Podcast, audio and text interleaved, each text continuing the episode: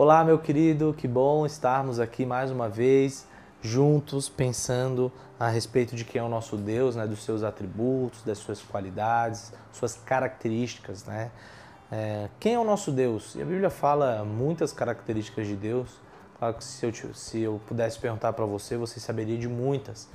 E eu gostaria de falar hoje sobre a aceidade de Deus, a sua autoexistência, a sua independência.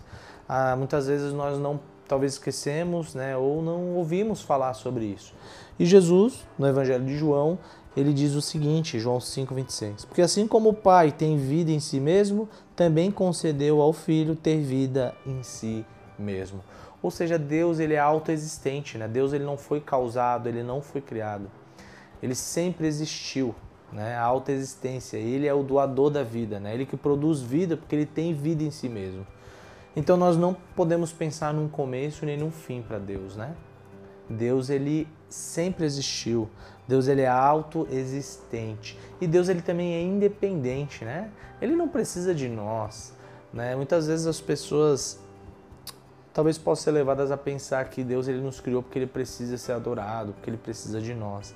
Mas nós já vimos que Deus ele é um Deus trino. E o Deus trino, que é esse Deus independente, que é autoexistente, que possui vida em si mesmo, antes de tudo vir a existir, de tudo ser criado, ele já se amava, né? Ele já se relacionava com ele mesmo. Ele tem uma comunhão, né? Que a gente diz uma relação entre a Trindade, uma relação muito íntima, um vínculo muito forte, que é a mesma essência de Deus. Então Deus ele não precisa de nós, ele não precisa ser servido por nós.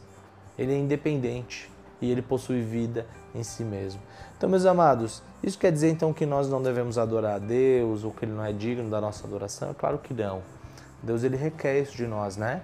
Ele nos chama, ele busca verdadeiros adoradores.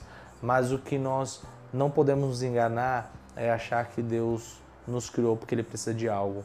Muito pelo contrário, ele nos criou porque ele queria se dar a conhecer para nós. Ele queria que nós conhecêssemos as suas obras. Né? Ele nos criou para sua própria glória. Né? Esse é o fim último de todas as coisas, trazer glórias a Deus. Então eu espero que essa característica, essa qualidade de Deus, dele ser independente e dele também ser autoexistente, possuir vida em si mesmo, possa é, nos levar aos pés de Jesus, né? possa fazer com que a gente pense é, sobre quem é nosso Deus e como nós devemos adorá-lo, engrandecê-lo, porque conhecer a Deus é algo maravilhoso, é extraordinário.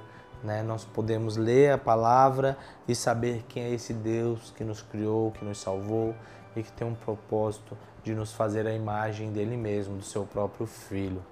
Então, meus irmãos, que Deus te abençoe e que vocês possam então louvar a Deus, porque Ele é um Deus vivo, porque Ele possui vida em si mesmo, sempre possuiu. Um abraço, Deus abençoe.